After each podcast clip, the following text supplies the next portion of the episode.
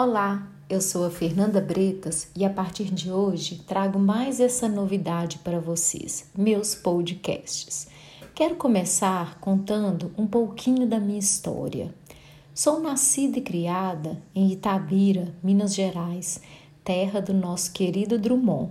Sou a primeira filha do Robésio e da Giselda. Ju e Beto são meus irmãos, que amo e que me deram cinco lindos sobrinhos. Aliás, eles vieram saciar a vontade de ter filhos.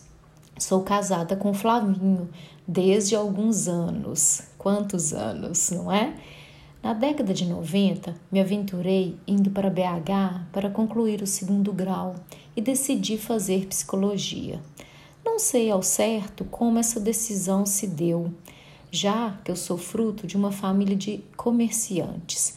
Mas eu nunca gostei muito da área da matemática, aquilo me dava até arrepios. Talvez aí já, já era um sinal. Acredito que outra coisa que pesou nessa escolha foi que desde nova eu sempre adorei escutar histórias. Aliás, quero dar uma pausa aqui para contar uma historinha interessante para vocês. Com mais ou menos uns 10, 11 anos, eu comecei a frequentar o asilo de velhinhos que ficava próximo da casa da minha mãe. Não sei, para falar a verdade, de onde que eu tirei isso. Eu ia para lá e passava boas horas escutando e dando atenção para cada um daqueles que estava ali. Passei a ir para o sítio do meu pai nos finais de semana e trazer de lá cestos de frutas para levar para o asilo. E aí vocês imaginam como que era uma farra quando eu chegava lá com aquele cesto cheio de caqui, carambola, fruta do conde, é, manga, laranja. Eles adoravam. E aí, o que, que eu fazia? Fazia show também para eles. Arrastava minha irmã, a gente vestia fantasia, colocava os velhinhos reunidos num salão e a gente dançava alegremente.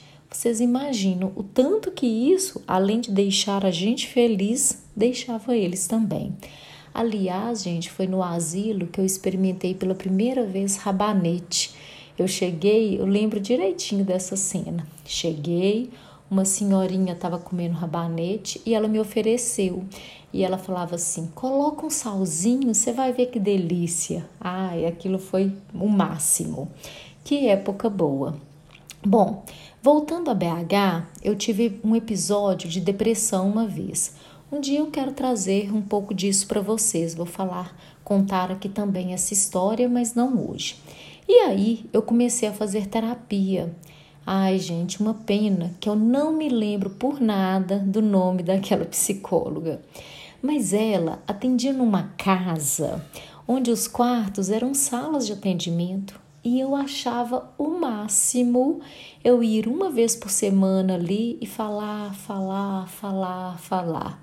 Essa casa ficava numa rua super arborizada, sabe? E eu adorava. Eu descia num ponto de ônibus e ia caminhando por aquela rua. Interessante que essa, essa imagem, essa memória é muito viva na minha cabeça.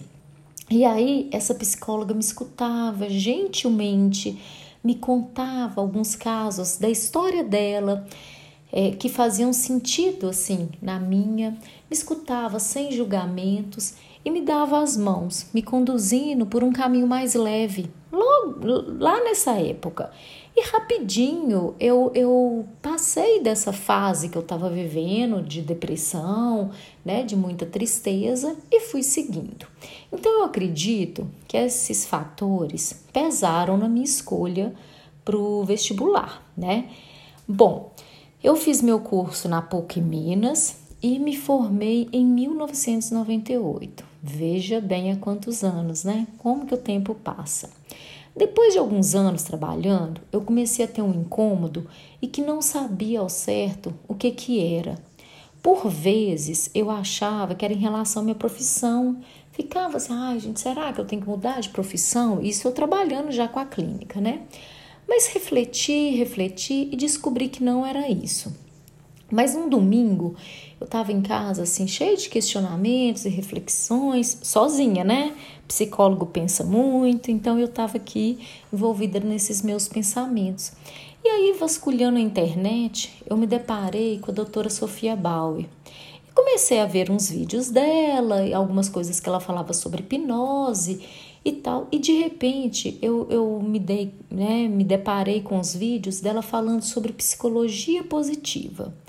Eu fiquei encantada. Meu corpo arrepiou todinho. Eu falei: opa, tem um sinal aqui. E acreditei que ali estava a resposta que eu vinha buscando, sabe? Mesmo assim, eu já tinha uma sessão de reiki marcada com uma terapeuta super especial daqui de Tabira, que eu costumava ir assim, esporadicamente fazer umas sessões, sabe? Era um lugar que me trazia muita paz. E aí, então esse a questão do vídeo com a Sofia foi no domingo. Na terça, eu fui para minha sessão de Reiki.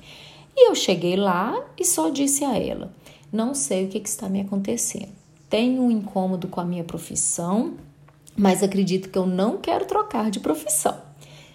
Aí ela fez, só falei isso, ela fez uma sessão de reiki e no, no final ela falou que ela queria me emprestar um material, que ela nem deveria fazer isso, mas ela entendia que naquele momento era aquilo que eu precisava. Gente, vocês não vão acreditar. Ela abriu um armário, por incrível que pareça, o que ela me apresentou foi a apostila do curso da Sofia, a certificação em psicologia positiva que ela tinha feito no ano anterior. Minha perna até bambiou. Eu falei: Meu Deus, que coincidência, que sincronicidade. E aí eu contei para ela, eu falei: Você acredita que domingo eu vi sobre isso? Ela falou: É, é isso que você está buscando, é isso que você está precisando. Isso foi em agosto de 2016 que isso aconteceu. Eu entrei no site da doutora Sofia e vi que as inscrições para a próxima turma começariam em dezembro. E aí eu fiquei um pouco receosa porque era um valor de um curso muito alto, seria online, duraria um ano. E aí eu comecei a me questionar, gente, eu vou ter disciplina para fazer? E esse valor, eu vou conseguir ter esse valor para pagar esse curso? Será que vai valer a pena? E se for fogo de palha, né? Mas eu resolvi colocar de lado essas vozes da minha cabeça e, disse, e decidi que, sobre ter ou não dinheiro, isso dependia só de mim. Eu poderia me empenhar nesses meses que tinha pela frente, me desafiar, e se na data do, do da abertura do, do carrinho lá, né, da venda do curso, eu, eu tivesse o dinheiro, seria mais um sinal. E assim eu fiz. Em dezembro, o curso foi lançado e ele tinha um desconto até dia 31 de dezembro e era exatamente o valor que eu tinha guardado. Pensa bem, para pagar à vista. Paguei o curso à vista e em 2017 eu fiz a certificação em psicologia positiva. E olha, sem nenhum exagero nessa expressão, eu me reencontrei sabe? Eu vi que existe sim um jeito novo de fazer psicologia, que eu não precisava mais viver, né, aquela fazer aquela psicologia tão engessada que às vezes eu aprendi na faculdade. Eu vi que eu podia focar no que funciona na vida do paciente.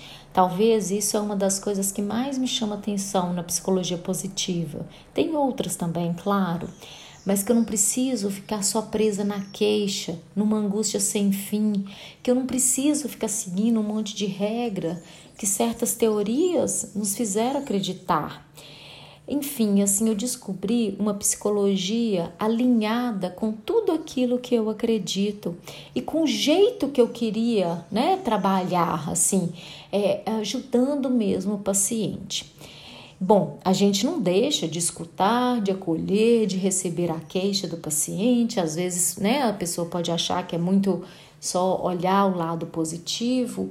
Não exatamente isso, né? É claro que isso a gente vai fazer. A psicologia se presta a isso, mas ela, a psicologia positiva enxerga, tem um novo olhar e abre um campo de possibilidades para o paciente. E aí a gente mostra para ele que é possível sim ele trilhar um novo caminho. Desde então, gente, desde 2017, eu venho estudando muito o assunto. E a partir de hoje estarei aqui trazendo também esse conteúdo para vocês. Eu tenho certeza que quem continuar aqui irá também se encantar com a psicologia positiva. Um beijo para todos vocês e até a próxima.